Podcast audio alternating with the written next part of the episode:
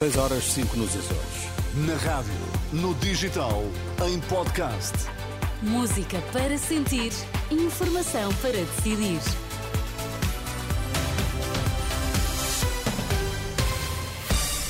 Notícias na Renascença, destaques a esta hora.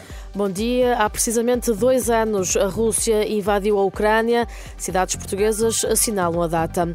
A bastonária dos contabilistas certificados alerta o próximo governo a dar um sinal de alívio fiscal às empresas. Há precisamente dois anos a Rússia invadiu a Ucrânia e para assinalar a data, hoje 12 cidades portuguesas assinalam os dois anos da invasão. Em Lisboa vai ser inaugurada uma exposição de fotojornalistas sobre crianças ucranianas e haverá uma manifestação entre o Rocio e, o, e a praça do município. Para o final da tarde está ainda prevista uma vigília organizada pela Amnistia Internacional Portugal no Terreiro do Passo, em Lisboa. Além da capital, decorrem ainda iniciativas durante a tarde no Porto, em Coimbra, Faro, Santarém, Albufeira, Funchal, Viseu e Portimão. De manhã estão ainda previstos eventos para Peniche e Lagoa. O próximo governo tem de dar um sinal de alívio fiscal às empresas, é o que defende a bastonária dos contabilistas certificados. Em entrevista ao programa Dúvidas Públicas da Renascença, Paula Franco lembra que o tecido empresarial tem sido esquecido e é ele que garante o crescimento do país. Tem que sair daquilo, daquele que for o governante futuro é uma mexida e um sinal às empresas para as incentivar a continuar os seus investimentos, a melhorar a produtividade, a competitividade. E acho que isso é que são os sinais importantes que não têm existido nos últimos anos. Toda a fiscalidade tem estado muito concentrada nas famílias, embora também os resultados não sejam muito grandes, mas e muito pouco nas empresas. E as empresas têm de trazer riqueza aos países. A bastonária dos contabilistas certificados defende ainda um salário livre de impostos e incentivos para os jovens. São declarações de Paula Franco ao programa da Renascença Dúvidas Públicas, moderado pelos jornalistas Sandra Afonso e Arsénio Reis. Uma entrevista transmitida na íntegra a partir do meio-dia e que fica também disponível em podcast e em rr.pt.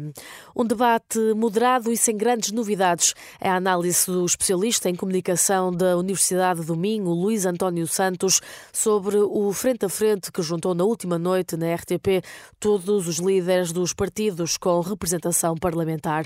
Foram cerca de duas horas de discussão que arrancaram com cenários pós-eleitorais. A Renascença, Luís António Santos, diz que o debate não clarificou a questão da governabilidade porque Pedro Nuno Santos uh, esclareceu com um pouco mais de detalhe, uh, se não tiver probabilidade de ter maioria, não inviabiliza um governo de direita, foi esta a frase que usou, uh, portanto com um pouco mais de detalhe a posição do Partido Socialista, mas Luís Montenegro não foi mais longe do que já tinha ido, sendo que num momento anterior Luís Montenegro teria dito ou terá dito de forma muito clara que não seria a AD a viabilizar um governo minoritário do PS. Essa afirmação fica no ar. Luís António Santos, especialista em comunicação da Universidade do Minho, em declarações à Renascença, Pedro Nuno Santos afirma que, no caso de ser impossível um governo à esquerda, o PS não ficará contra um governo de direita.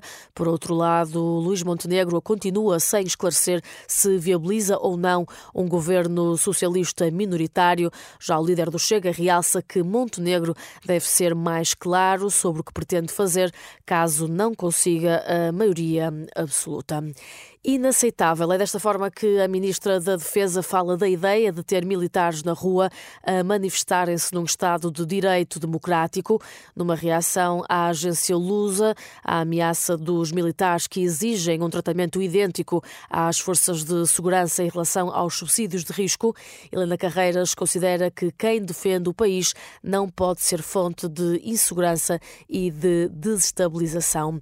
E a fechar, boas notícias para quem precisa de encher o depósito. Na próxima semana, o preço do litro do gasóleo baixa 3 cêntimos, já o preço da gasolina fica mais barato, um cêntimo e meio.